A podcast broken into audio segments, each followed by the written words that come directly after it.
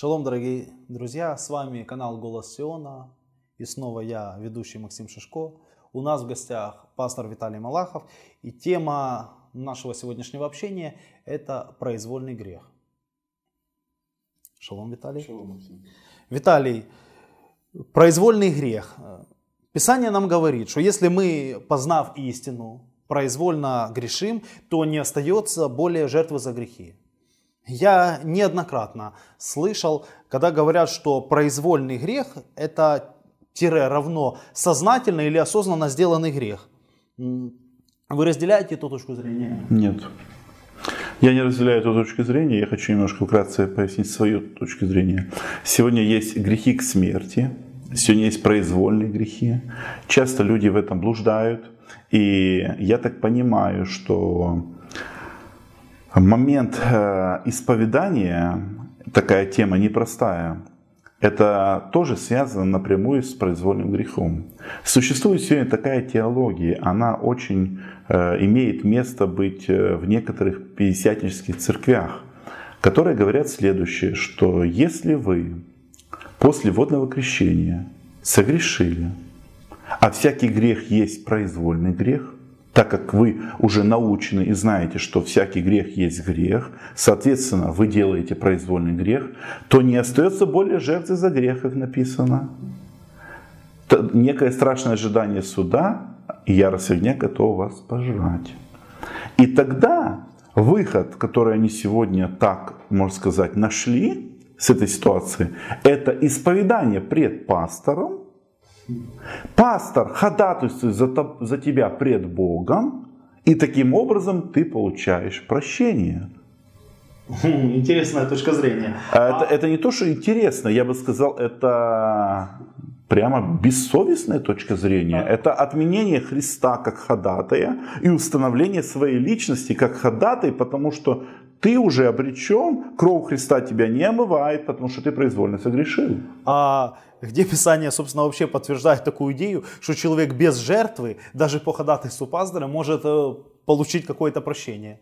Ну, к сожалению, многие люди не читают Писание. Из-за неведения гибнут народы, к сожалению. Это есть. Люди не знают Писания. Вот я хочу прочитать это место.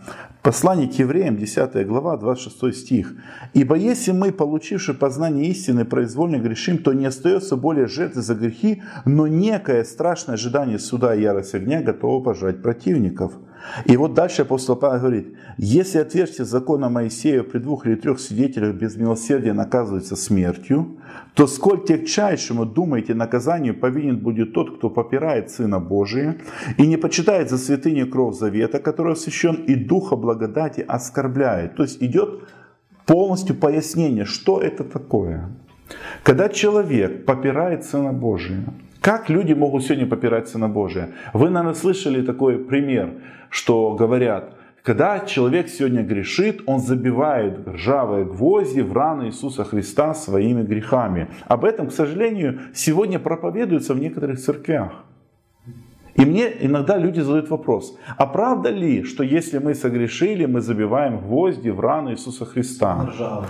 Вот смотрите, если взять шестую главу еще, я уже совокупно, шестую главу послания к евреям.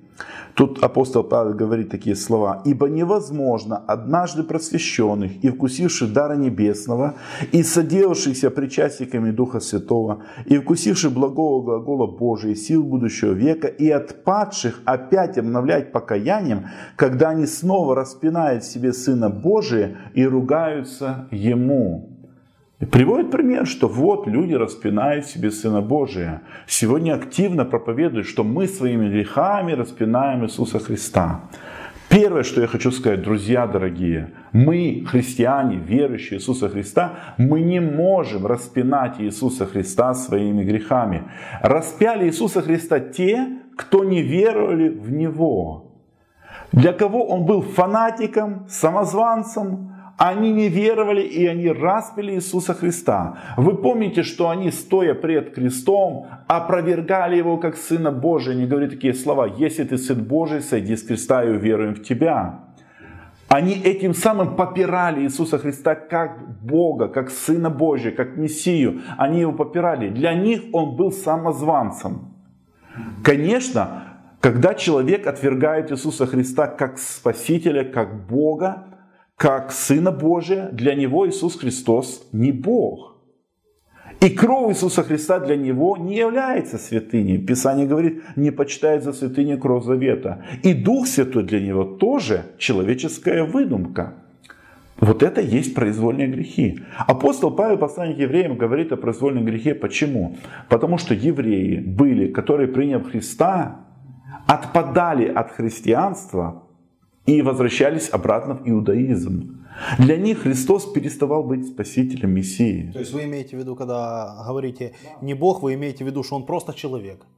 Да. И что, собственно, его миссии, ну, как таковой, нету никакой спасительной миссии. То есть у меня, я когда читаю эти тексты, Виталий, у меня складывается такое в впечатление, что тут, так как послание все-таки написано к евреям, что тут речь идет о тех людях, которые верующих из евреев, которые уже познав э, Евангелие, познав, что освящение, то, которое приемлет Бог, которое принял Бог, это освящение через Сына Божия Иешуа, уходили от освящения через Иешуа и возвращались к системе освящения через левитское священство. Ну, то есть фактически отказываясь, возвращаясь э, к тому первому завету, внимание, не к Таре, друзья, не к Таре, а к первому завету, к системе освящения через кровь жертвенных животных. Да. Так вот, я хотел бы добавить, э, Здесь сказано именно о том, что произволом является, когда человек отвергает и возвращается обратно в свое прошлое. Отвергает. Так вот, сегодня мы, христиане, если мы веруем в Иисуса Христа, мы не можем произвольно грешить, потому что мы веруем в Него. Второе, что мы не можем распинать Иисуса Христа, потому что мы веруем в Него, а распинает тот, кто не верует. И поэтому эти все усугубления, человеческие доктрины, доктрины, которые сегодня пропагандируются, они только давят на человека, лишая его веры, упования, надежды и любви в Бога. Потому что люди говорят, как я могу обращаться к тому, кого я сегодня распинал. Вот создается такое впечатление. Друзья, если мы обратим внимание на это место Священного Писания, то что мы видим? Кто этот тот, который э, произвольно грешит, получив познание истины? Это отпадший. Человек, который не просто упалший, не просто споткнувшийся, но отпадший, тот, который отвергся Сына Божия, отказался от Него, отказался от своей веры в Него. Если говорить об иудее или говорить об уверовавшем из язычников, который возвращается назад или в систему левитского освящения через левитское священство, или возвращается к своему язычеству, то такой человек отвергает Сына Божия. То есть он отказывается от того, что Иешуа является его Мессией, его Спасителем, его Господином. И на что хочется обострить внимание? Что вот эти манипуляции про то, что тот, кто согрешает, он распинает Сына Божия, знаете, они легко опровергаются Писанием. Я хочу одно место прочитать. Это 9 глава к Евреям 24 стих. И немножко дальше. «Ибо Христос вошел не в рукотворенное святилище, по образу истинного устроенное, но в самое небо, чтобы предстать ныне за нас пред лицо Божье. И не для того, внимание, не для того Он зашел, чтобы многократно приносить себя, как первосвященник входит во святилище год на чужой кровью. Иначе надлежало бы Ему многократно страдать от начала мира. Он же однажды к концу веков явился для уничтожения греха жертвой своею. И как человекам положено однажды умереть, а потом суд, так и Христос, однажды принеся себя в жертву, чтобы подъять грехи многих, во второй раз явится не для очищения грехов, а для ожидающих его во спасение. В этом месте однозначно говорится, что Христос пострадал единожды. Он не страдает каждый раз, когда говорят, что кто-то согрешает. Он пострадал однажды и навсегда для всех кто ожидает его во спасении. Произвольный грех, о котором говорит Священное Писание, в данном случае это отпадение от Христа, от веры в Него, от упования на то, что сделал для нас Иешуа. Такое отпадение, конечно же, это все. Если нет Спасителя, то нет и спасения. Поэтому да благословит Господь нас, друзья, понимать эту истину, что Иешуа пострадал однажды. Проблема с произвольным грехом заключается в чем? Что если нет жертвы за грехи, то и прощения нету. И для человека, который осознанно согрешил, нет никакой надежды. Такое толкование приводит к отчаянию, к депрессиям. И, возможно, даже в некоторых случаях может довести человека до самоубийства. Но жертва есть, прощение есть. И Иоанн говорит, я пишу вам это, чтобы вы не согрешали. Но если бы кто согрешил, мы имеем ходатая пред Отцом Иисуса Христа, праведника. Он есть умилостивление. Друзья, не для того, чтобы мы грешили, но чтобы не грешили. Но если бы ты согрешил, если ты отступился, всегда есть милость и всегда есть прощение. Шалом, друзья.